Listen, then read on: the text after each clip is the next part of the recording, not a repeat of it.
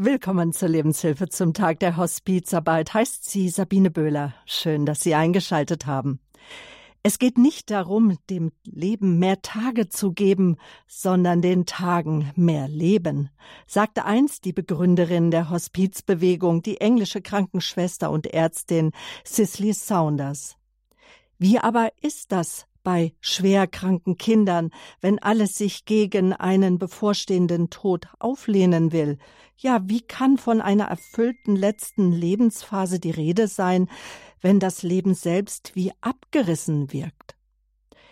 Der Kinderhospizverein hat sich der Hilfe für die Familie in solch einer dramatischen Situation verschrieben.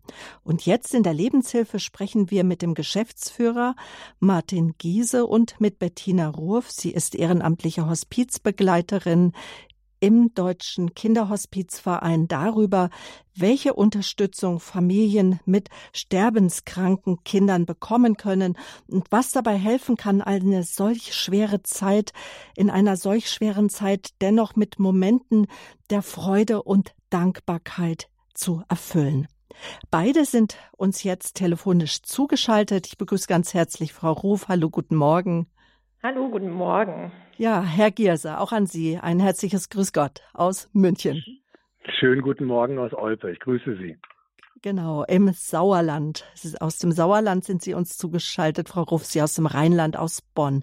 Und da merkt man auch schon, dass der Verein in ganz Deutschland tätig ist. Schön, dass Sie beide sich heute Morgen Zeit nehmen um uns auch mit hineinzunehmen in ihre Arbeit oder besser gesagt auch ihren Dienst an den schwerstkranken Kindern und ihren Eltern und ihnen damit auch eine Stimme geben, weil das ist auch Radio Horeb immer wieder ganz wichtig, den Ärmsten der Armen, Menschen, die krank sind, die arm sind, verfolgt werden, eine Stimme zu geben. Heute vor genau 15 Jahren wurde der Tag der Hospizarbeit von Ihrem Verein in Anführungsstrichen, Herr, Herr Gierse, ins Leben gerufen. Warum? Genau. Der Tag der Kinderhospizarbeit wurde ins Leben gerufen, um eben das Thema, was Sie gerade ja auch schon skizziert haben, Frau Böhler, zu enttabuisieren und die Tatsache, die Lebenssituation von Familien, deren Kinder lebensverkürzend erkrankt oder gestorben sind, in die Gesellschaft zu bringen, zu informieren und damit auch ein bisschen vielleicht Ängste oder Tabus abzubauen. Und dazu gibt es vielfältige Aktionen. Es gibt das grüne Band, auf das wir sicher gleich noch zu sprechen kommen, und mediale Aufmerksamkeit, so wie jetzt auch. Genau, das grüne Band, das ist so das Symbol des heutigen Tages. Ich denke mal, das ist auch aus den Ideen entsprungen, überhaupt diesen deutschen Tag der Kinderhospizarbeit vor 15 Jahren ins Leben zu rufen. Ähm, ich habe es dabei, das grüne Band hängt am Mikrofon, werde es nachher ins Auto heften. Was will das, soll das Band ausdrücken?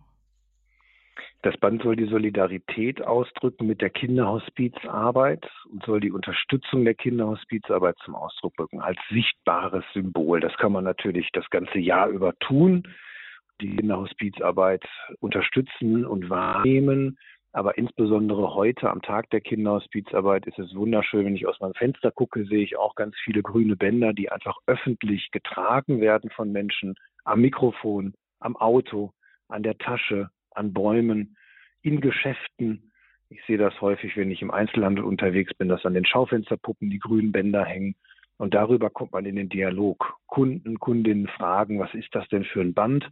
Und wenn dann jemand informiert, vielleicht auch einen Flyer über die Kinderhospizarbeit rausgibt oder Informationen gibt oder derjenige sich auf Internetseiten schlau macht, dann ist genau das, was wir wollen, nämlich Aufmerksamkeit für dieses Thema, was im Alter oder im Alltag ähm, ja doch nicht einfach ein schweres Thema aus und nicht mhm. den Platz hat, den es eben verdient.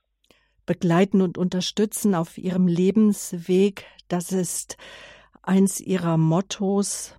Und es ist mhm. viel mehr als ein Motto. Es verbindet ja Herzen. Es gibt Hoffnung. Heute Morgen habe ich gelesen von Václav Havel.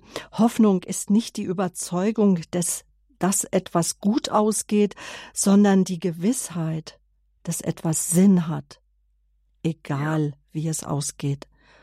Wofür setzt sich die deutsche Kinderhospizarbeit ein, der, der, der, Deutsch, der Deutsche Kinderhospizverein ein? Mhm. Im Mittelpunkt stehen die Kinder, aber auch Jugendliche und junge Erwachsene. Denn Kinder werden zum Glück auch mit lebensverkürzender Erkrankung älter, auch dank des medizinischen Fortschritts. Und wir setzen uns genau dafür ein, einerseits ähm, die Gewissheit, dass es nicht so gut ausgeht, als dass das Kind wieder gesund wird, sondern die Erkrankungen, ähm, die in der Kinder- und Jugendhospizarbeit häufig eine große Rolle spielen, sind unheilbare Erkrankungen.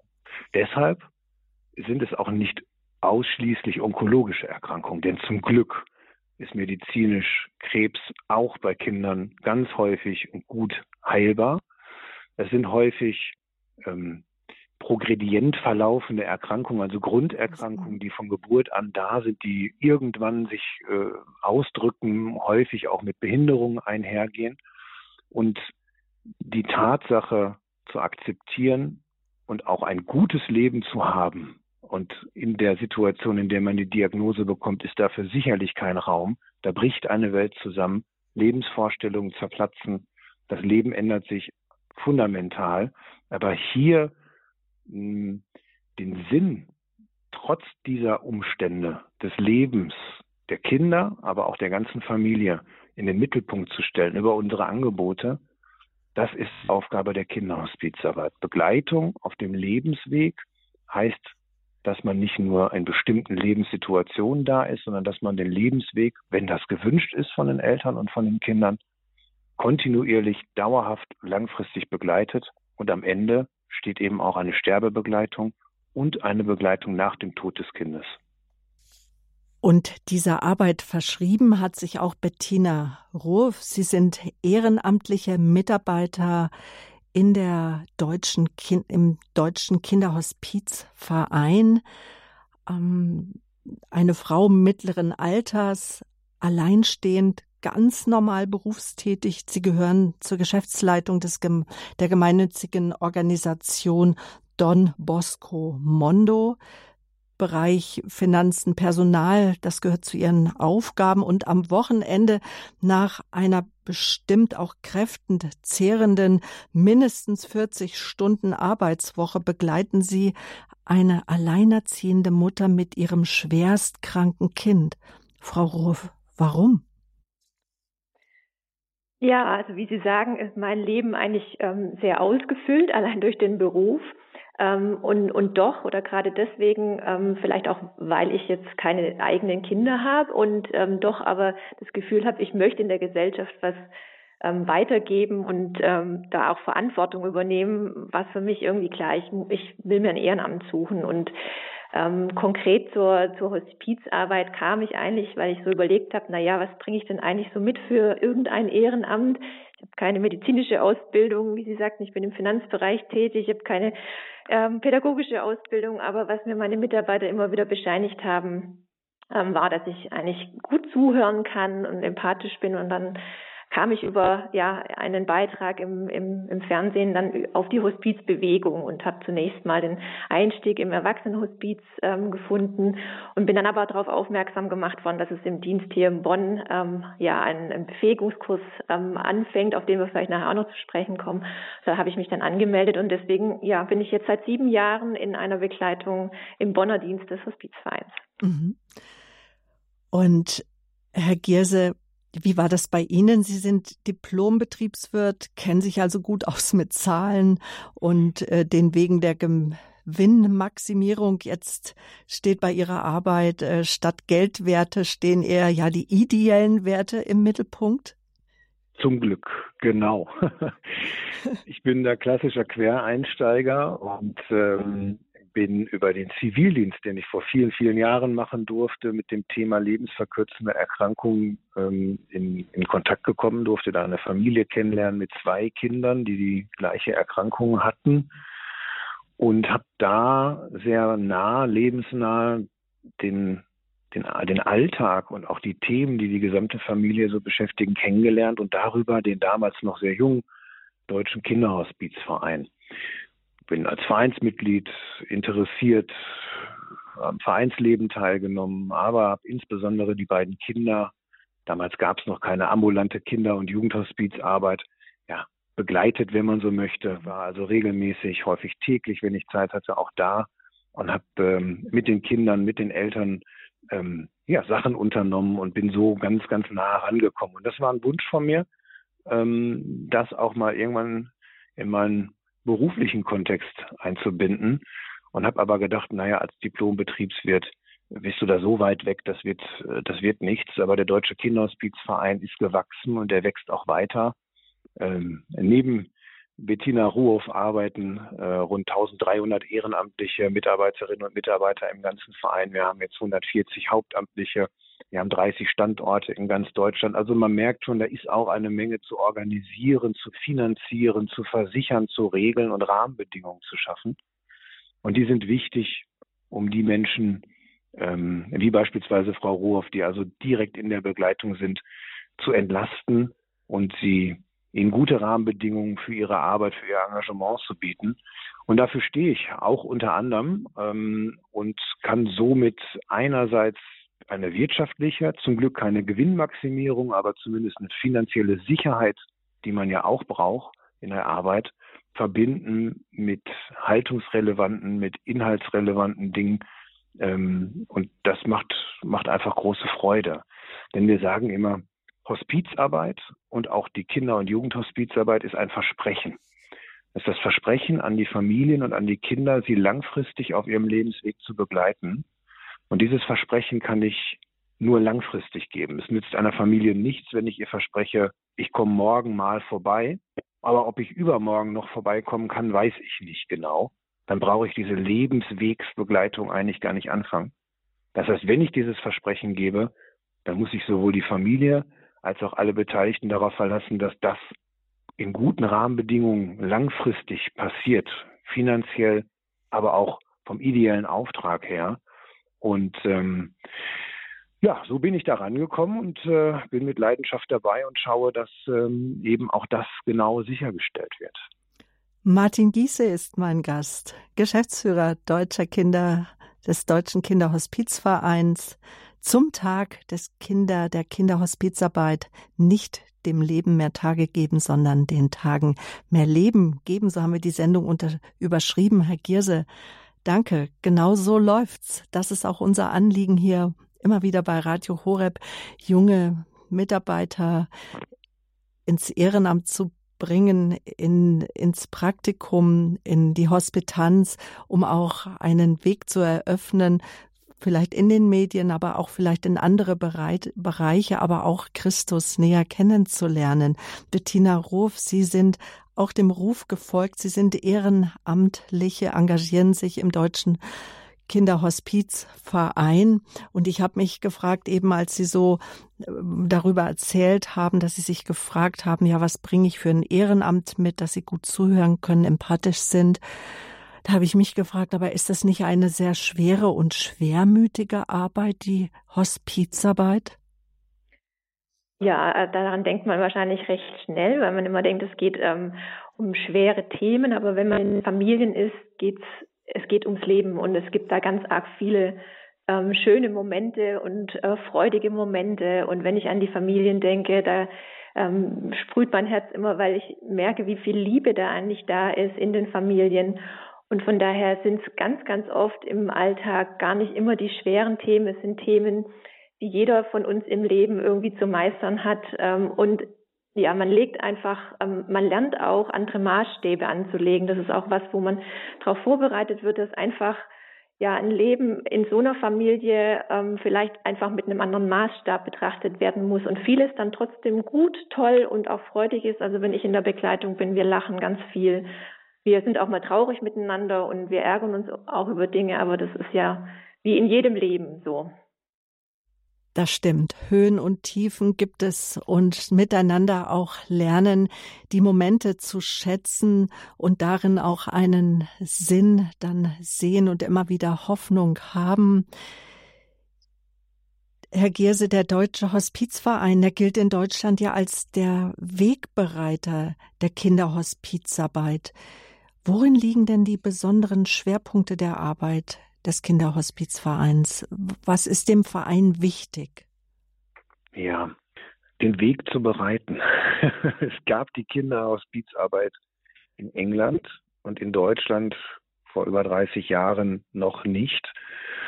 Und wir sind aus der Selbsthilfe entstanden. Das heißt, betroffene Eltern haben gesagt, wir möchten gerne in die Öffentlichkeit. Wir möchten mit dem Thema, dass wir Kinder haben, die eine Erkrankung haben, an der sie sterben werden, nicht allein sein. Wir möchten uns vernetzen. Wir möchten auch mit anderen, die ein ähnliches Schicksal teilen, in Verbindung treten. Wir möchten uns nicht verstecken, sondern wir möchten damit an die Öffentlichkeit, weil das, das Thema lässt sich nicht wegdiskutieren und wir möchten nicht bemitleidet, bedauert, oder manchmal auch ein bisschen bewundert werden, wie man das alles so machen kann, sondern wir möchten ernst genommen werden als Menschen in unserem Leben.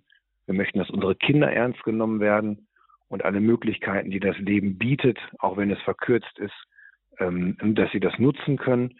Und sie haben dann den Deutschen Kinderhospizverein gegründet und haben sehr schnell begonnen, genau das umzusetzen, sich zu vernetzen, deutschlandweit ähm, in die Selbsthilfe zu gehen und ihre Lebensthemen in den Mittelpunkt zu stellen. Und das Lebensthema ist, mein Kind wird sterben oder ist gestorben und wie kann ich damit gut leben. Und letztens habe ich noch zwei Mütter äh, im Gespräch hier im Haus der Kinderhospizarbeit in Olpe gehört. Eine Mutter, deren Kind ähm, lebt und eine Mutter, deren Kind vor kurzer Zeit verstorben ist. Und die eine Mutter sagt zu einer Mensch, es ist schön, dich zu, zu sehen, dass du noch stehst, dass, dass, dass das geht, dass du hier bist, dass wir uns hier begegnen können, einen Kaffee zusammen trinken können. Dein Kind ist gestorben, meins lebt, wird aber bald versterben. Und ich sehe an dir, dass das Leben weitergehen kann.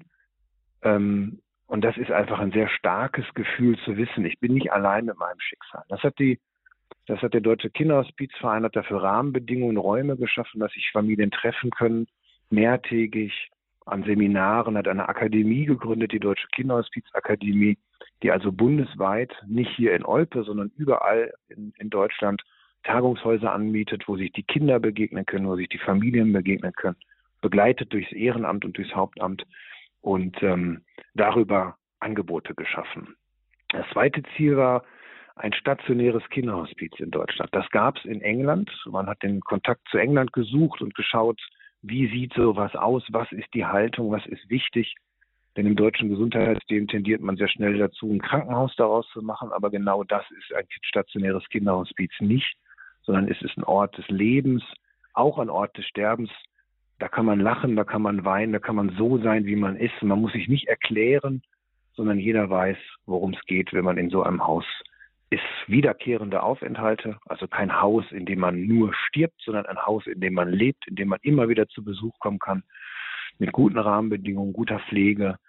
Ähm, das war das Ziel, das ist auch äh, passiert. Es gibt mittlerweile viele Kinderhospize, stationäre in Deutschland. Und das, was der Deutsche Kinderhospizverein, nachdem dieses Ziel erreicht war, gemacht hat, ist ambulante Kinder- und Jugendhospizarbeit in Deutschland zu etablieren. Also genau das, was Bettina Ruhoff macht, nämlich Menschen zu gewinnen, die, ich nenne das mal, befähigt werden, die qualifiziert werden durch uns in einem auch sehr umfangreichen Kurs, ähm, in dem Haltungs, Haltung geprägt wird, auch Einstellung geprägt wird, den Blick auf die Kinder, auf die Bedürfnisse der Familien und diese dann auch sehr eng zu begleiten in dieser sehr herausfordernden Tätigkeit und diese, ähm, diese Begleitung ist eine, die eben im häuslichen Umfeld, immer dann, wenn die Familien auch nicht im stationären Kinderhospiz sind, sondern im Alltag eine Begleitung erfahren. Und da stellt sich jemand wie Bettina Rohoff aus der Mitte der Gesellschaft an meine Seite, ja, und signalisiert auch nochmal ganz deutlich, ich gebe dir auch eine Stimme und ich bin jemand, der, egal wie schwer es wird, egal was passiert, egal wie eure Lebenssituation gerade aussieht, ich bin an eurer Seite und ich bleibe an eurer Seite. Und das ist eine Gewissheit, auf die sich Familien einfach verlassen können, verlassen müssen und die in sich ein ganz, ganz hoher, kostbarer Wert ist. Vernetzen ist eins Ihrer Anliegen. Das teilen wir zum Tag der Kinderhospizarbeit mit Ihnen und wir möchten Sie, liebe Hörerinnen und Hörer, Anruf einladen, anzurufen, Fragen zu stellen, vielleicht auch Erfahrungen zu schildern. Martin Gierse. Er ist Geschäftsführer des Deutschen Hospizvereins. Er ist heute mein Gast und Bettina Ruhrf, seit sieben Jahren ehrenamtliche Mitarbeiterin im Verein, vernetzt auch mit allen anderen ehrenamtlichen Mitarbeitern. Es gibt inzwischen 1300 davon an vielen Standorten Deutschlands. Es gibt sicherlich auch überregionale Treffen, aber auch regional treffen. Also wenn Sie Fragen haben, wenn Sie Erfahrungen teilen möchten, die Hörertelefonnummer ist für Sie freigeschaltet. Unsere ehrenamtliche Mitarbeiterin Gabriele Lemmen-Feldges in der Regie nimmt Ihre Anrufe gerne entgegen. Die Rufnummer 089 die Münchner Vorwahl und die bekannte Nummer 517 008 008 auch auf dem Radio Horeb Programm Faltblatt zu finden oder auf unserer Homepage horeb.org. Das Hörertelefon jetzt für Sie freigeschaltet. Die Lebenshilfe hier zum Tag der Kinderhospizarbeit überschrieben mit einer Aussage der Begründerin der Hospizbewegung nicht dem Leben mehr Tage, sondern den Tagen mehr Leben geben. Das ist ein großes Motto. Mehr als 1300 ehrenamtliche Mitarbeiter engagieren sich inzwischen in dem deutschen Kinderhospizverein, den es ja seit 1990 gibt, eine davon. Und ich denke, Frau Ruhrf, Sie stehen stellvertretend auch für alle anderen ehrenamtlichen Mitarbeiter in der Hospizbewegung. Wie wurden Sie denn auf diese doch so wichtige und auch herausfordernde Aufgabe, ja, wie wurden Sie darauf vorbereitet, schwerstkranke Kinder, deren Eltern und auch ähm, die zu begleiten? Ja, wie es ähm, Herr Gierse schon angesprochen ähm, hatte, ähm, ja, genießt man am, am, muss ich ehrlicherweise sagen, am Anfang wirklich einen ganz toll, eine tolle Ausbildung, einen sogenannten Befähigungskurs. Also es fängt an natürlich mit einem Erstgespräch, wo man nochmal so abprüft, ähm, grundsätzlich mit einer, ähm, mit einer Koordinatorin, ähm, was stellt man sich darunter vor, wenn man dann zusammenkommt und das übereinstimmt, dann geht's los in einem Befähigungskurs, der ging bei mir so circa über ein halbes Jahr immer wieder an den Wochenenden oder auch Abenden ja, in denen man ganz viel drüber lernt, ähm, was für was steht der, der Verein, was sind da die, die Säulen, ähm, was ähm, passiert in den Familien, was, ähm, worauf kommt es in den Familien drauf an, aber ganz, ganz viel eben auch erstmal, mh, ja, was macht das Thema eigentlich mit mir selbst? Wo habe ich in der, meiner Vergangenheit eben schon mit Trauer, mit Abschied, mit äh, Verlusten und so zu, zu tun gehabt? Das ist auch ganz arg viel sich selbst zu überprüfen, weil das sozusagen auch schon eine Voraussetzung ist, auch da mal hinzuschauen, was habe ich denn selbst in meiner Biografie schon so alles erlebt, um da gefestigt dann in, in diesen Dienst gehen zu können. Es geht dann aber auch über medizinische Hinweise und so weiter. Also es ist wirklich so ein Rundum-Paket, ähm, was da stattfindet, wo man wirklich ähm, sehr gut auf, auf diesen Einsatz vorbereitet wird. Und da gibt's natürlich so klassische Themen, beispielsweise wie Nähe, Distanz. Das ist was, was immer wieder, wo man auch immer wieder aufpassen muss, weil wir relativ lange teilweise in, in ähm, Begleitungen sind. Das alles sind Themen, die ja, die da Platz haben, aber die auch immer wieder später ähm, Platz haben, wenn wir dann in der Begleitung sind und von den Koordinatorinnen begleitet werden, aber auch immer wieder flankiert durch Angebote, Weiterbildungsmaßnahmen ähm, des Vereins beziehungsweise der Akademie. Sie begleiten jetzt schon seit sieben Jahren eine Familie. Das ist eine wirklich sehr lange Zeit. Sie haben eben schon von Nähe und Distanz gesprochen. Also es ist eine Zeit, wo auch Beziehung wächst, sich vertieft und freundschaftlich herzliches Vertrauen auch aufsteigt. Erzählen Sie uns von Ihrer Familie. Wen begleiten Sie? Ja, also ich bin in, in der Familie, also ich bin in, ähm, in der Begleitung ursprünglich was gedacht eines ähm, Mädchens, damals noch ähm, elf Jahre alt, ähm, die schwerstbehindert ist und im Rollstuhl sitzt. Und die Idee war, die Mutter zu entlasten, einmal in der Woche. Für die Mutter war das auch ganz schön, weil das Mädchen in die Schule geht, dass jemand samstags kommt. Ähm, dann bin ich da in die Familie rein und es hat sich dann aber herausgestellt, ähm, es ist eine alleinerziehende Mutter, die eben auch eine Begleitung braucht und ähm, die sehr, sehr froh ist darüber, dass einmal in der Woche jemand kommt, ähm, wo sie auch einfach ihre, ihre Sorgen, ihre Nöte, ihre Themen ähm, anbringen kann. Und so sind wir eigentlich immer zu dritt unterwegs. Das heißt, es ähm, findet so statt, dass ich samstags für zwei, drei, manchmal auch vier Stunden ähm, dann zu den beiden gehe, dass wir uns überlegen, was steht heute an.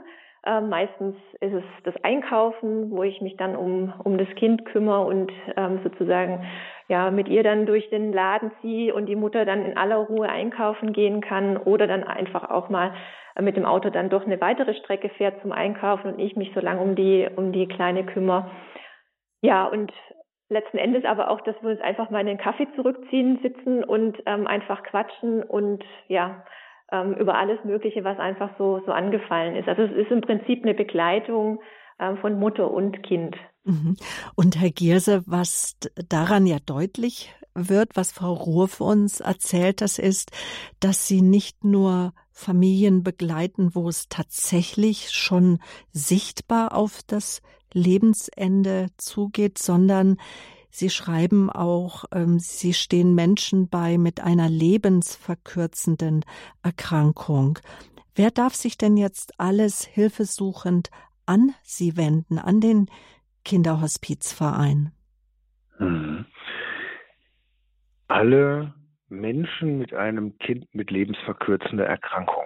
Das ist etwas, was ein Arzt tatsächlich auch feststellen kann und sagt, dieses Kind hat eine, und das sind ganz unterschiedliche Erkrankungen, ganz seltene Erkrankungen, manchmal auch die Kombination von mehreren Grunderkrankungen, ähm, sind lebensverkürzende Erkrankungen. Auch onkologische Erkrankungen, häufig Stoffwechselerkrankungen, angeborene Stoffwechselerkrankungen, die über einen Verlauf auch zum Verlust von Fähigkeiten, kognitiven Fähigkeiten, motorischen Fähigkeiten führen und am Ende aber unheilbar und auch mhm. unausweichlich zum frühzeitigen Tod, nicht zum sofortigen, unmittelbaren Tod, aber zum frühzeitigen Tod der Kinder, Jugendlichen und jungen Erwachsenen führt. Kann dazu auch Unfälle gehören? Dazu können auch Unfälle, zum Beispiel. Ja, ja, ja, das gibt's auch. Ja, ja, Unfälle, ähm, ja, genau, Autounfälle, Haushaltsunfälle, wie auch immer. Es gibt äh, Unterversorgung bei der Geburt. Gibt ganz, ganz verschiedene, häufig angeborene, aber nicht grundsätzlich angeborene Erkrankungen. Mhm. Und wir begleiten theoretisch ab der Diagnose. Nun sind die Eltern meist nicht mit der Diagnosestellung sofort bereit, das auch so anzunehmen, als dass sie in der Kinderhospizarbeit ähm, sagen, wunderbar, das ist genau das, was ich brauche, sondern es braucht natürlich einen Prozess. Aber es braucht eben von Anfang an auch die Information und das Angebot, dass es die Kinderhospizarbeit gibt. Und wenn man sich dafür entscheidet, das tun die Eltern aus ganz freien Stücken, wir gehen nicht hin und sagen, ihr müsst euch von uns begleiten lassen, sondern für ganz viele ist das auch nicht notwendig, weil sie eigene Selbsthilfestrukturen haben, familiäres Umfeld oder weil sie es einfach nicht möchten, was auch völlig in Ordnung ist. Aber diejenigen, die darüber nachdenken, sind ab der Diagnose im Leben, im Sterben und auch über die Zeit nach dem Tod des Kindes hinaus willkommen. Ähm, wir haben Kapazitäten, sag ich mal. Also es ist nicht so, dass wir sagen, ähm, wir wissen im Moment überhaupt nicht, wie wir noch mehr Familien begleiten können, sondern die Hörerinnen und Hörer, die jemanden kennen oder sich selbst angesprochen fühlen, ähm, können auf www.deutscher-kinderhospizverein.de gucken wo Angebote möglicherweise in der Nähe sind und sich bitte aktiv melden und ganz unverbindlich auch einfach mal rein. Das Ganze ist übrigens völlig kostenlos. Ähm, eine Hospizbegleitung ist grundsätzlich kostenlos. Es ist ein Menschenrecht und äh, zum Glück auch ein, ein, Lebensrecht. Und von daher, ähm, ja, begleiten wir im Übrigen nicht nur die Kinder, sondern wie Sie es gerade auch schon sagten, die Geschwister, wenn Geschwister da sind, die Eltern, aber auch Verwandte, teilweise auch Großeltern ähm, all diejenigen, die eben mit der Tatsache der lebensverkürzenden Erkrankung in Berührung kommen. Hospizarbeit, ein Versprechen an Kinder, Geschwister und deren Eltern auf dem Lebensweg zu begleiten. Herr Gierse, das haben Sie uns eben schon auch äh, ein wichtiges Motto zum Tag der Kinderhospizarbeit hier bei Radio Horeb ist Bettina Rurf zu Gast, ehrenamtliche Mitarbeiter der deutschen, des Deutschen Kinderhospizvereins und der Geschäftsführer des Vereins Martin Gierse. Ich habe Sie eingeladen, dass Sie auch anrufen können. Ich sehe, wir haben schon einen Hörerin in der Leitung. Doch bevor wir mit ihr sprechen, möchte ich doch noch mal die Nummer ansagen. Das ist die 089 517 008 008 ab sofort oder Sie hören seit einiger Zeit schon eine Bandansage mit unseren Datenschutzbestimmungen nicht beunruhigen lassen, entstehen Ihnen keine Kosten, dranbleiben und unsere ehrenamtliche Mitarbeiterin nimmt Ihre Anrufe entgegen. Selbstverständlich müssen Sie nicht Ihren Namen auf Sendung sagen. Wir möchten die Anonymität, das Vertrauen wahren. Wir werden gleich nach na Musik weiterreden, dann geht's weiter mit unserer Hörerin, die uns aus dem Raum Frankfurt angerufen hat. Gleich geht's weiter hier in der Lebenshilfe.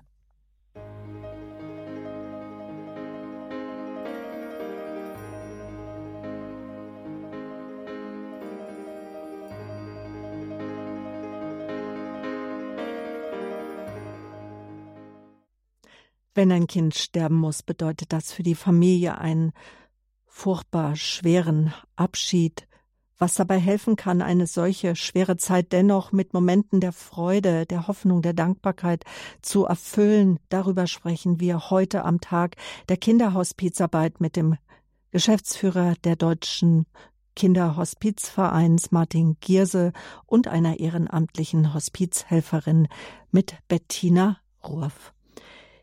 Der Verein, der ist Wegbereiter der Kinderhospizvereins und einer der größten Träger von ambulanten Kinder- und Hospizdiensten. Wir haben eben schon gehört, 1300 ehrenamtliche Mitarbeiter tragen den Hospizgedanken mit an mehr als 30 Standorten bundesweit, auch in Begleitung von regionalen Hospizvereinen. Es gibt inzwischen eine Akademie, wo Menschen ausgebildet und begleitet werden. Manchmal kann eine Begleitung erkrankter junger Menschen, deren Eltern und Geschwister über viele Jahre erfolgen, so wie bei Frau Ruhrf, die seit sieben Jahren, seit dem elften Lebensjahr des Mädchens, heute eine junge Frau begleitet 18 Jahre im Rollstuhl sitzend. Wir haben Sie eingeladen, auch mit Fragen, Anliegen, äh, sich in die Sendung einzubringen. Davon Gebrauch gemacht hat jetzt eine Hörerin aus dem Raum Frankfurt, haben Sie uns erreicht. Schön, dass Sie uns angerufen haben. Herzlich grüß Gott, gut willkommen. Ja, eine kurze Frage. Man braucht ja schon eine gewisse Stabilität und muss vielleicht, wenn solch eine Lebenssituation vorkäme, das kann ja viele Menschen treffen in der einen oder anderen Weise, dankbar sein, dass man, ja, ja, sagen wir mal, nicht Cannabis raucht oder Alkohol trinkt oder zu viel Schokolade isst. Also die Grundfrage, man braucht eine gewisse Stabilität, ähm, um da auch ehrenamtlich zu helfen helfen zu können. Also ich habe mal gelesen, zum Beispiel bei der Telefonseelsorge äh, darf man nicht in letzter Zeit ähm, auch bei sich einen Trauerfall erlebt haben. Ist das, haben Sie die Beobachtung gemacht, dass auch nach dem, ja, nach so einem Miterleben für die Eltern ganz besonders und für die Angehörigen, ja, das natürlich passieren kann, dass man dann anfängt, äh, zu trinken oder ähnliches, ja. Mhm. Eine, eine, sehr, Frage. sehr wichtige Frage, die auf die Ausbildung, aber auch erstmal auf die Auswahl der Hospizhelfer abzielt. Herr Gierse, Sie verfügen, der Verein verfügt jetzt schon seit über 20 Jahren, 30 Jahre über Erfahrungen. Wie sind die Erfahrungswerte? Wie begleiten Sie die Hospizhelfer über die Jahre? Mhm. Danke für die Frage. Ähm, das ist sehr wichtig, eine Stabilität für die Menschen, die im Ehrenamt begleiten. Ähm, uns ist wichtig, dass das Menschen aus der Mitte der Gesellschaft sind. Das heißt, man braucht keine besonderen Vorkenntnisse, keine besondere Ausbildung in irgendeiner Art und Weise. Männlich, weiblich, jung, alt, sämtliche Schichten ähm, spiegeln ja auch wieder die Menschen, die begleitet werden. Wir sind da sehr, sehr äh, vorsichtig. Das heißt, es gibt ähm, Informationsabende, an denen auch schon amtliche Koordinationsfachkräfte, denn in einem Dienst arbeiten zwar überwiegend Ehrenamtliche, aber geleitet wird der Dienst von zwei oder mehreren Koordinationsfachkräften, die gut ausgebildet sind. Und die führen mit jedem Einzelnen erstmal auch ein Informationsgespräch und prüfen, was ist die Motivation, was ist die Haltung und die Stabilität, so wie Sie es nennen, ähm, zu sagen, ist derjenige ähm, mit einer gewissen Haltung und auch mit einer Motivation, die eben in Richtung der Familien und nicht zu seinem eigenen Wohle ähm, unterwegs und möchte begleiten. Und dann gibt es einen 80-stündigen qualifizierten Vorbereitungskurs, der zieht sich auch über eine gewisse Zeit hin. Also den mache ich natürlich, geht ja technisch schon nicht an einem Tag, sondern es dauert mitunter ein halbes Jahr, in dem man sich regelmäßig trifft und auch über Themen wie eigene Endlichkeit ziemlich offen und ziemlich direkt in geschütztem Raum spricht und sich mit seiner eigenen Endlichkeit auseinandersetzt. Und hier wird schon ziemlich deutlich, ob Menschen dazu in der Lage sind, dieses Thema für sich und damit auch stabil gegenüber der Familie, ähm, ich nenne das mal stabil, ne, ähm, gegenüber der Familie äh, in, in einer Begleitung auch umzusetzen. Denn es nützt einer Familie überhaupt nichts, da haben Sie völlig recht, wenn ehrenamtliche Begleiter damit überfordert wären. Sie kommen sicherlich auch mal an ihre Grenzen, aber genau dafür sind eben dann hauptamtliche Koordinationsfachkräfte da, nämlich die dies aufzufangen über Fort- und Weiterbildung. Es gibt regelmäßig Supervision, es gibt monatlich sogenannte Praxisbegleitungstreffen, wo sich das Team der Ehrenamtlichen auch kollegial berät und über die Koordinationsfachkräfte und eben das, was sie erleben in ihrem Tun und in ihrem Ehrenamt, reflektiert wird, so dass sie gestärkt daraus gehen können und zwar stark für die Familie und stark für sich selber und eben diese Situation nach Möglichkeit nicht eintritt, dass man ähm, ja damit überfordert ist und sich andere Wege sucht, äh, ne, ob das mhm. was auch immer das, das sein mag, ne, ähm, sondern sie da wirklich gut zu begleiten. Natürlich haben wir zum Beispiel auch polizeiliche Führungszeugnisse, die regelmäßig ähm, vorgelegt werden müssen. Das muss auch jeder wissen von Anfang an ähm, achten wir also auch darauf, dass Menschen ähm, gut mit Kindern arbeiten können, gut mit Kindern äh, umgehen können. Aber diese Stabilität ist im Grunde genommen verankert über ein, über ein gutes System von hauptamtlichen Mitarbeitern. Danke für diese ganz wichtige Frage an die Hörerin in Frankfurt. Und Frau Ruhrf, seit sieben Jahren sind Sie jetzt tätig als ehrenamtliche Hospizhelferin im Deutschen Kinderhospizverein haben jetzt eigentlich schon einiges mitbekommen, kennen bestimmt auch Mitarbeiter, Kollegen sozusagen, die auch in der Arbeit tätig sind. Wie, find, wie ist die Begleitung? Haben Sie eine Rufnummer, die Sie immer anrufen können, wenn Sie sagen, jetzt komme ich nicht klar? Wie, wie werden Sie begleitet? Mhm.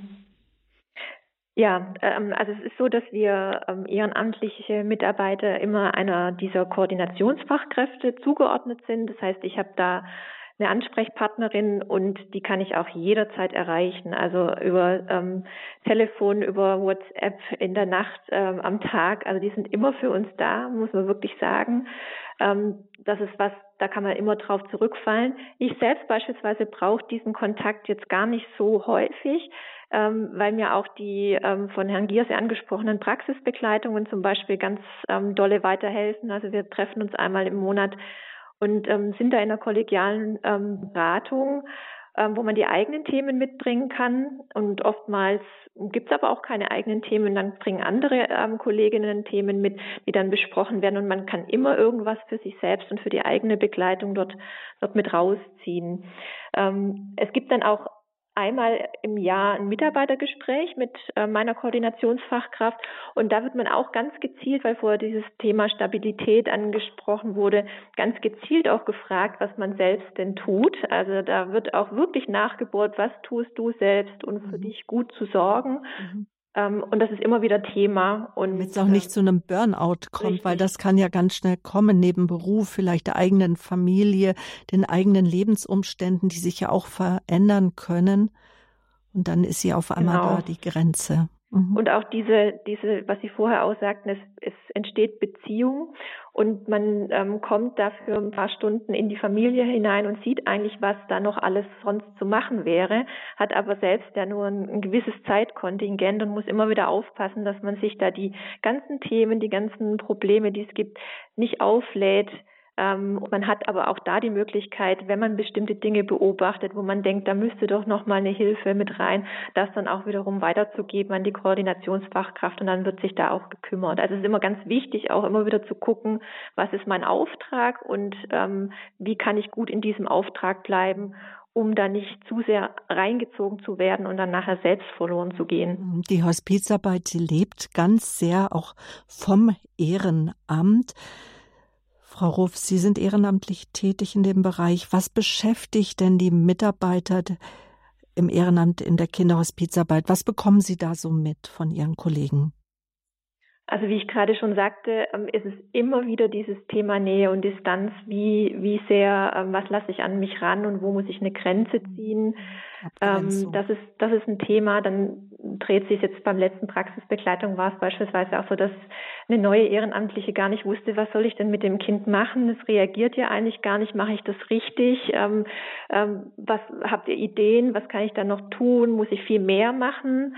Ähm, ja, und, und wir kommen eben auch in, in Familien rein, in denen die Situation so ganz anders ist wie das, was wir selbst von unserer Lebenssituation kennen, egal ob es kulturelle Hintergründe sind ähm, oder auch einfach halt diese, die, diesen, ja, der pflegerische, medizinische äh, Rahmenbedingungen. Und, und oftmals muss man immer wieder gut hingucken, kann ich das aushalten? Also ich sage jetzt mal ein Beispiel, dass es auch Familien gibt, da sitzt eben das Geschwisterkind, äh, wird für den Fernseher gesetzt und läuft den ganzen Tag ein Fernseher und manche von uns denken vielleicht, das kann doch nicht sein, das darf doch nicht sein. Und da immer wieder gut hinzugucken, okay, kann ich das mit mir vereinbaren, weil man muss auch immer wieder achten, die Familien sind diejenigen, die sagen, was sie brauchen. Nicht wir können dort reinkommen und sagen, ach, wir glauben, das und das täte euch jetzt gut, sondern wir müssen uns darauf einlassen und wollen uns darauf einlassen, was brauchen die, die, äh, die Familien. Und da bei unserem Auftrag, wie gesagt, bleiben. Das sind so ein paar der Themen, die uns da immer wieder beschäftigen.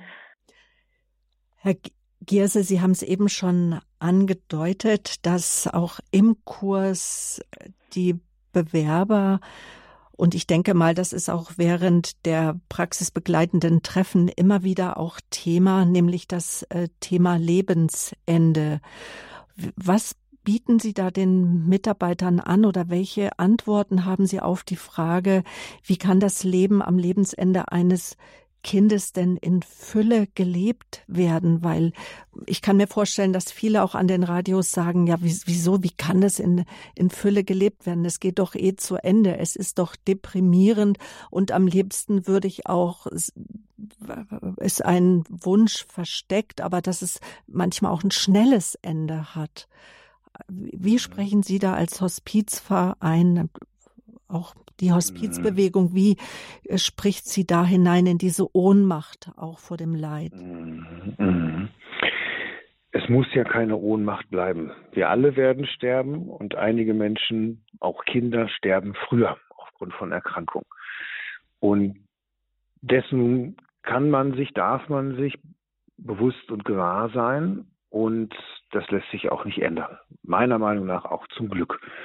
Ähm, Jetzt ist die Frage, wie ist das bei Kindern in der letzten Lebensphase? Und da spielt Palliativmedizin, pädiatrische Palliativmedizin, also Kinderpalliativmedizin eine ganz, ganz wesentliche Rolle. Weil ganz viele Menschen haben Angst, nicht unbedingt vor dem Tod, aber vor dem Sterben.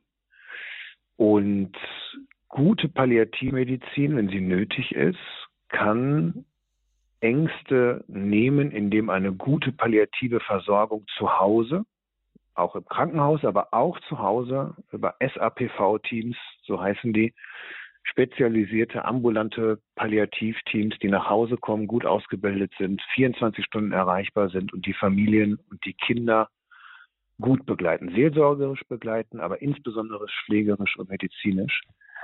Ähm, und da sind unsere Erfahrungen sehr, sehr gut. Aber diese Teams gibt es noch zu wenig. Sie müssen noch viel stärker gefördert werden, weil sie machen das, was die Hospizarbeit nicht tut, nämlich pflegen und wirklich medizinisch betreuen, auch im Sterben. Das kann sehr wichtig sein, nicht immer, aber es gibt eine Sicherheit und eine, und eine Ruhe und eine Gewissheit, dass man tatsächlich schmerzfrei, gut behütet und gut sterben kann. Für uns ist es wichtig, darauf hinzuweisen, in die Netzwerke reinzugehen und in dieser Phase wirklich auch ein Netzwerk frühzeitig an den Start zu bringen, was dann greift, wenn es nötig ist. Mhm. Und andererseits ist die Zeit zwischen dem Tod und der Beerdigung zum Beispiel eine ganz wichtige, über die man sich auch frühzeitig Gedanken machen muss, wenn man davon, dass man davon nicht überrascht wird, sondern dass man gestalten kann, diese wichtige Zeit, ähm, in der man Abschied nimmt, wo wir an der Seite sind, wo wir über Fort- und Weiterbildung mit den Eltern, aber auch mit Ehrenamtlichen ähm, sehr frühzeitig einladen, sich dazu Gedanken zu machen und ganz praktische Dinge vorzubereiten, Informationen, wer soll informiert werden, wie soll die Beerdigung aussehen, habt ihr genug Geld, braucht ihr ein zinsloses Darlehen, können wir euch was vermitteln? Also all die Fragen, damit man vorbereitet ist und nicht in der Situation sich über alles mögliche Gedanken macht, sondern mit seinem verstorbenen Kind genau diese Zeit gut verbringen kann.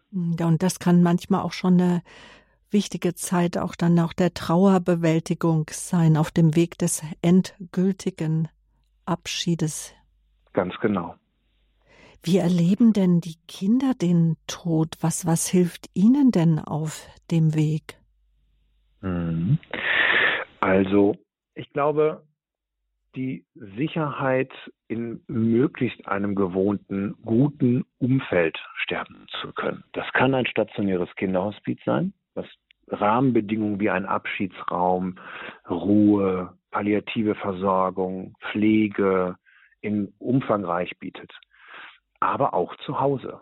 Die meisten Menschen möchten zu Hause sterben, die meisten Menschen sterben im Krankenhaus. Also ist es ganz wichtig, Rahmenbedingungen zu schaffen, damit man in einem gewohnten Umfeld nicht allein, kein Mensch möchte wahrscheinlich allein sterben, sondern begleitet werden im Sterben von Angehörigen, von Hospizbegleiterinnen und Hospizbegleitern und wirklich auch ein, ein ruhiges Umfeld zu schaffen, in dem man gut Abschied nehmen kann, sowohl als Kind als auch als Angehöriger. Deine Schmerzfreiheit gehört dazu. Das ist die angesprochene Palliativmedizin. Mhm. Frau Rurf, Sie begleiten ein, eine junge Frau, 18 Jahre. Sie sitzt im Rollstuhl. Sie war elf, als Sie sie kennengelernt haben. Ist das ein Thema, die Erkrankung, im Rollstuhl sitzen, behindert zu sein, schwerst krank zu sein?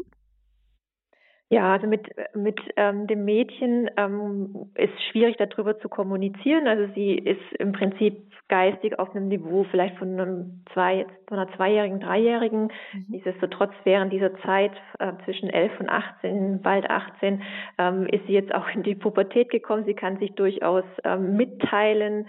Ähm, man merkt, wie sich da auch ähm, ihre Bedürfnisse verändert ha hat über diese Zeit. Aber ähm, konkret über die über die Krankheit äh, über, ja, über ihre Situation ähm, sich auszutauschen geht mit, mit dem Mädchen an sich nicht, aber sehr wohl mit der Mutter. Und da wird schon auch hier und da ähm, drüber gesprochen, ähm, ja, wie, wie die Mutter dazu steht, welche Ängste da mitschwingen. Ähm, jetzt ist es in dem Falle dann auch eine türkische Familie, die dann auch ihre, ihre Familie in der Türkei hat, wo das auch immer noch so ein Thema ist, was passiert denn, wenn tatsächlich ähm, wie Celine stirbt und ähm, ja, also das ist immer wieder auch Thema tatsächlich. Aber halt eben mit der Mutter, ja. Es ist wichtig, dass Menschen zur Seite stehen, gerade wenn ein Kind schwerst krank ist.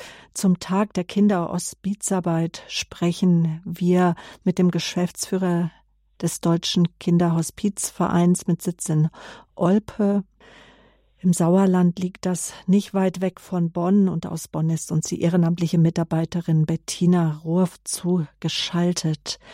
Wir haben schon gehört, Sie begleiten Ihre Familie jetzt seit sieben Jahren. Das Mädchen, das Sie begleiten, es ist behindert. Eine Kommunikation ist schwer möglich. Dann, Frau Rof, haben Sie uns eben schon erzählt, dass manche, die vielleicht neu sich für dieses Ehrenamt, ähm, in diesem Ehrenamt tätig sind, unsicher sind und vielleicht sogar aufgeben möchten und sagen möchten, oh, ich bin dafür nicht geschaffen. Und wir brauchen immer wieder Ermutigung, uns auch in dem Schweren, was wir tun, uns zu begleiten, uns zu ermutigen, so wie jetzt auch an dem Tag der Kinderhospizarbeit. Was möchten Sie allen sagen oder auch, wie war das bei Ihnen in all den sieben Jahren? Da gab es doch bestimmt Ups and Downs. Was waren so besonders schöne Momente? Was waren aber auch Momente, wo, wo Sie sich gefragt haben, habe ich vielleicht mein Bestes gegeben? Hätte das junge Mädchen vielleicht noch etwas anderes auch gebraucht? Ja, also diese Ups und Downs, die gibt es bei uns allen immer wieder. Ähm, ganz schlimm fand ich es jetzt bei mir in der in der Corona-Zeit, als es angefangen hatte. Am Anfang ähm, durften wir nicht mehr in die Familien gehen, war klar, ähm, dass es nicht ging. Mm, und dann war die Lebenssituation ähm, der beiden aber so, dass ähm, sich niemand mehr sozusagen um die beiden gekümmert hat und sie da, damit auch nicht aus ihrer nicht behindertengerechten Wohnung rauskamen und im Prinzip gefangen waren. Und ähm, hier war ich schon in der Situation, wo ich so dachte, was kann ich jetzt tun, was darf ich tun, was, was darf ich eben nicht tun. Und ähm, ja, das war eine recht schwierige Zeit für mich, ähm, da trotzdem eben halt eben nicht in die Familie zu gehen und trotzdem da zu sein und trotzdem stützend da zu sein. Ähm, und da ist es einfach wichtig, dass man im Austausch bleibt mit den anderen, dass man im Austausch bleibt mit der Koordinationsfachkraft. Ähm, das war beispielsweise so eine, so eine schwierige Zeit. Ähm, und da geht es einfach darum, dass man, dass man, ja, dass man auch mit der Familie im Austausch bleibt, immer ganz gut hinhört, was braucht die Familie auch und wie weit möchte die Familie da auch gehen und was ist in Ordnung und was, was nicht. Mhm.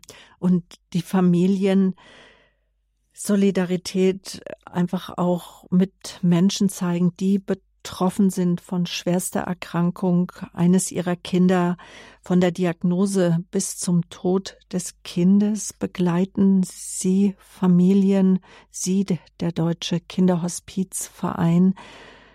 Herr Gierse, Ausnahmezustand. Das ist bei jedem von uns, wenn er eine schwere Diagnose bekommt, wenn etwas Lebensveränderndes passiert, wie ein Unfall oder dergleichen oder ein Kind zieht sich eine schwere Vergiftung zu, Hirnareale werden beschädigt oder auch Extremitäten. Vor welchen Herausforderungen stehen denn dann die Familien, wo Sie sagen, da stehen wir ihnen bei?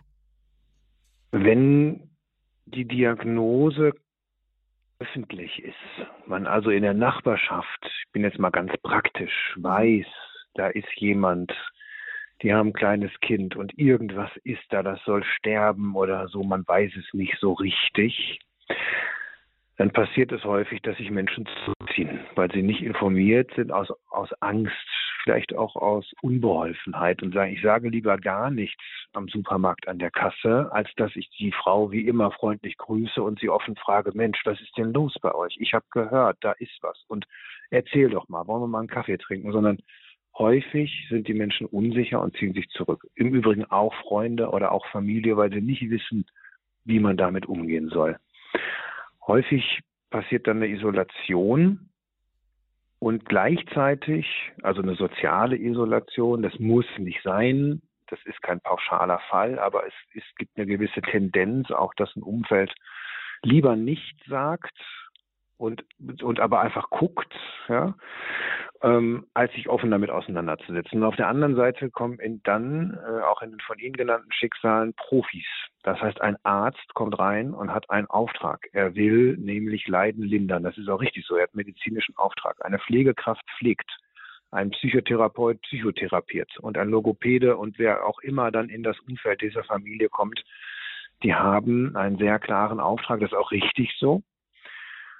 Und es fehlt jemand an der Seite, der einfach da ist. Die Frau Ruhoff hat das gerade so schön gesagt, der auf die Bedürfnisse guckt, der nichts will, der absichtslos da reingeht, der nicht therapieren will, der nicht pflegen will, der nicht nach sagt, ich habe eine Stunde Zeit und dann muss ich auch weiter, es tut mir leid, sondern der einfach sagt, ich bin da.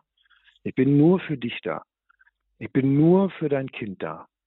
Und ich kann vieles möglich machen und ich habe aber keinen klaren Auftrag, den ich hier erfüllen muss, sondern ich gucke auf das, was hier gebraucht wird. Und jetzt fangen wir mal an. Und ich bleibe hier und ich bin hier und ich bin in einem starken Netzwerk, dem Deutschen Kinderhospizverein, verankert und darauf könnt ihr euch verlassen. Und das gibt eine gewisse Sicherheit genau in dieser Phase, in der vieles wegbricht und vieles Neue reinkommt und ganz viele neue Informationen, Entscheidungen zu treffen sind kommt jemand, der will nichts. Der sagt, ich bin einfach hier.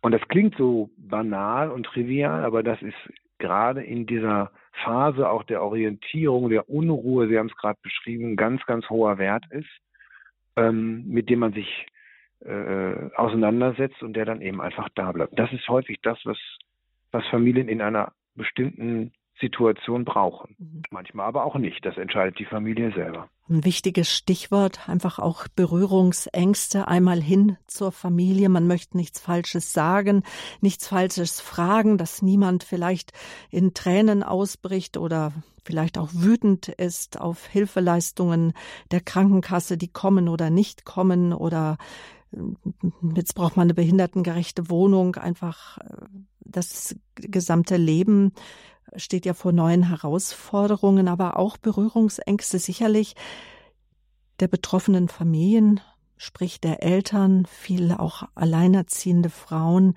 Berührungsängste, sich Hilfe zu holen. Auch dafür wollen wir heute eine Lanze brechen zum Tag der Kinderhospizarbeit.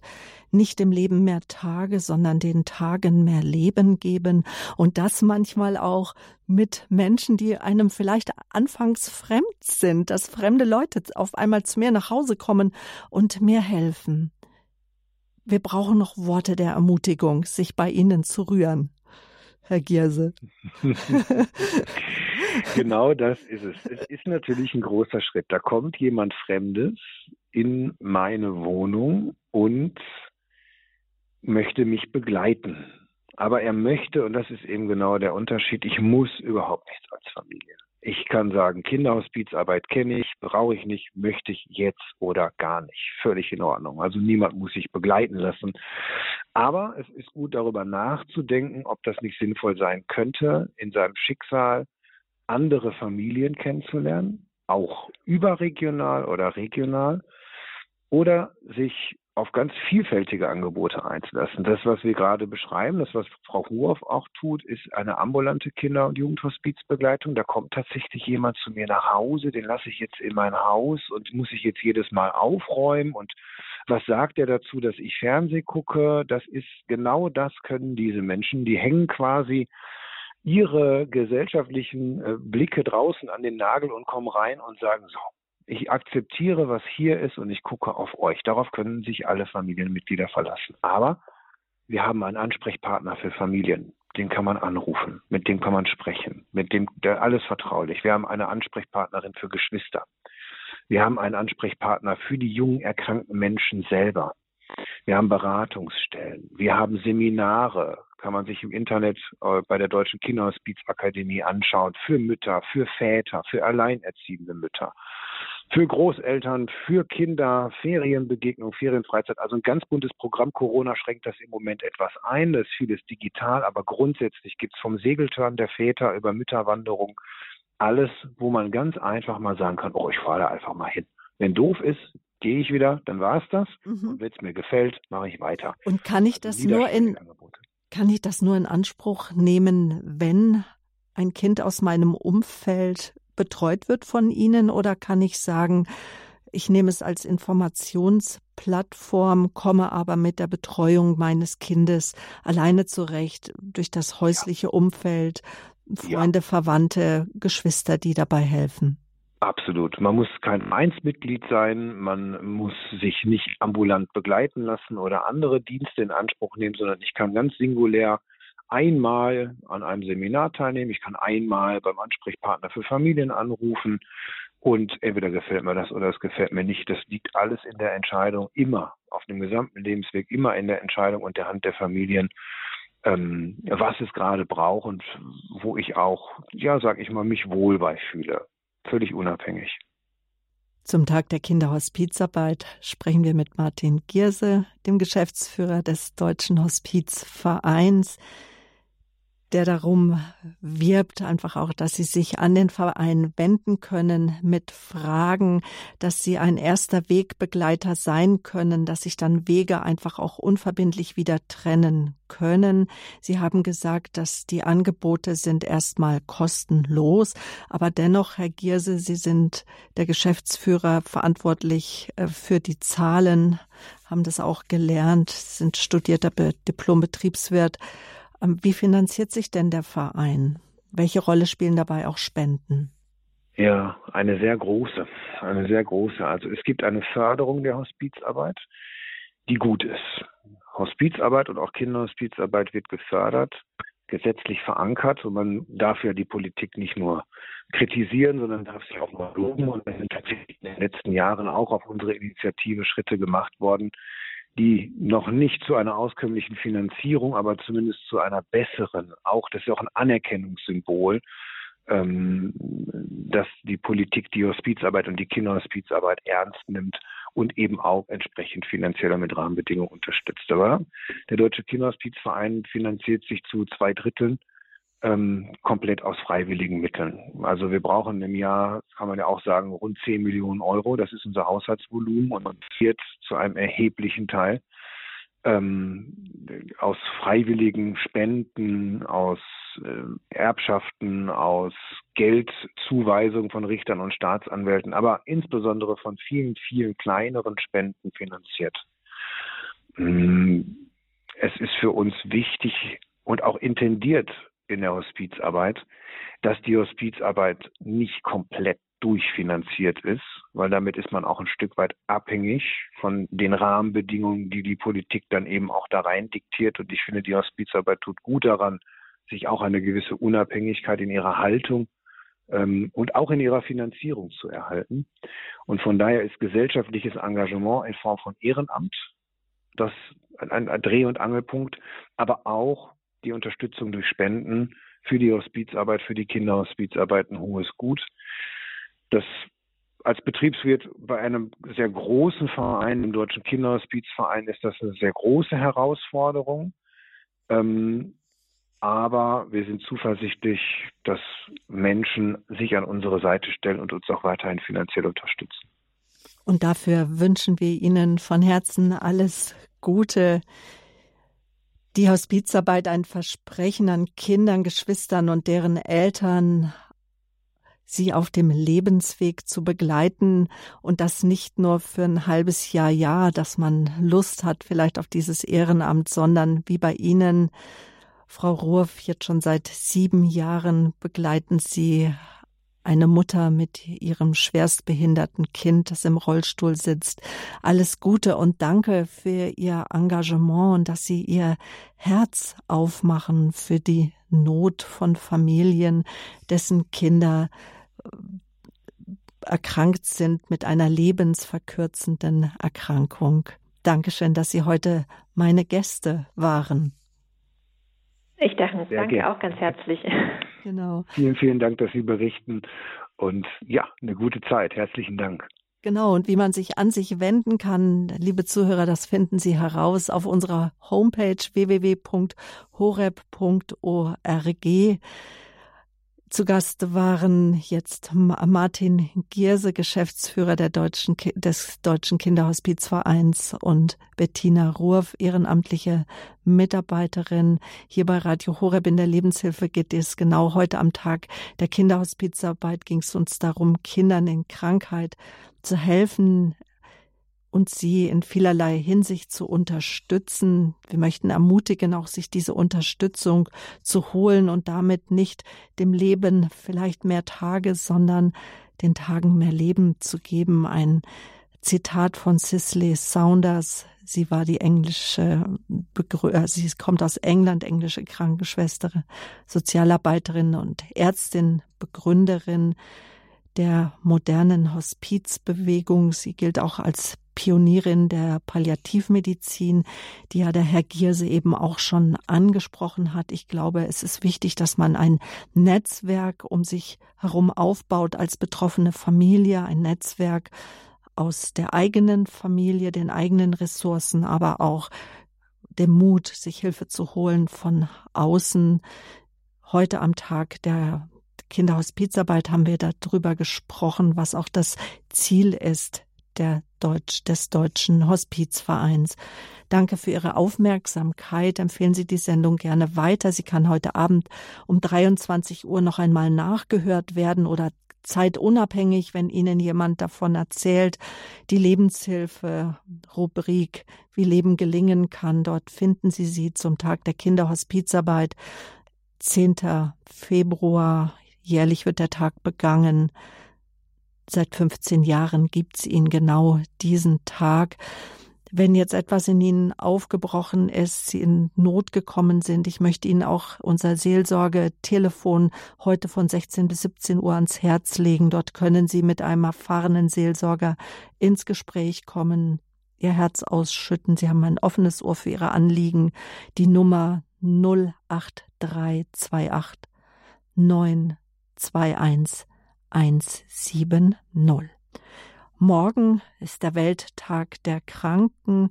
Den nehmen wir zum Anlass, die Botschaft hinter der Krankheit zu erforschen und zu entdecken. Mein Gast ist dann Pater Christoph Kreistmeier. Er weiß aus eigener Erfahrung und auch aus der Erfahrung als Klinikseelsorger nur zu gut, dass Vorbilder im Bewältigen von Leid dabei helfen, ja eigene Wege im Umgang mit Behinderung, Krankheit, Schmerz und Leid zu finden. Es kann eine Fortsetzung sein für die heutige Lebenshilfe und wir ja gehen Fragen nach dem Sinn von allem nach, nach Spiritualität und Religiosität können einfach verborgene Kraftquellen aktivieren.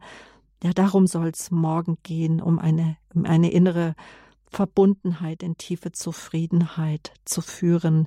Morgen das Kranksein und seine tiefere Botschaft. 10 Uhr in der Lebenshilfe. Ich freue mich auf Sie. Ich verabschiede mich von Ihnen. Ihre Sabine Böhler.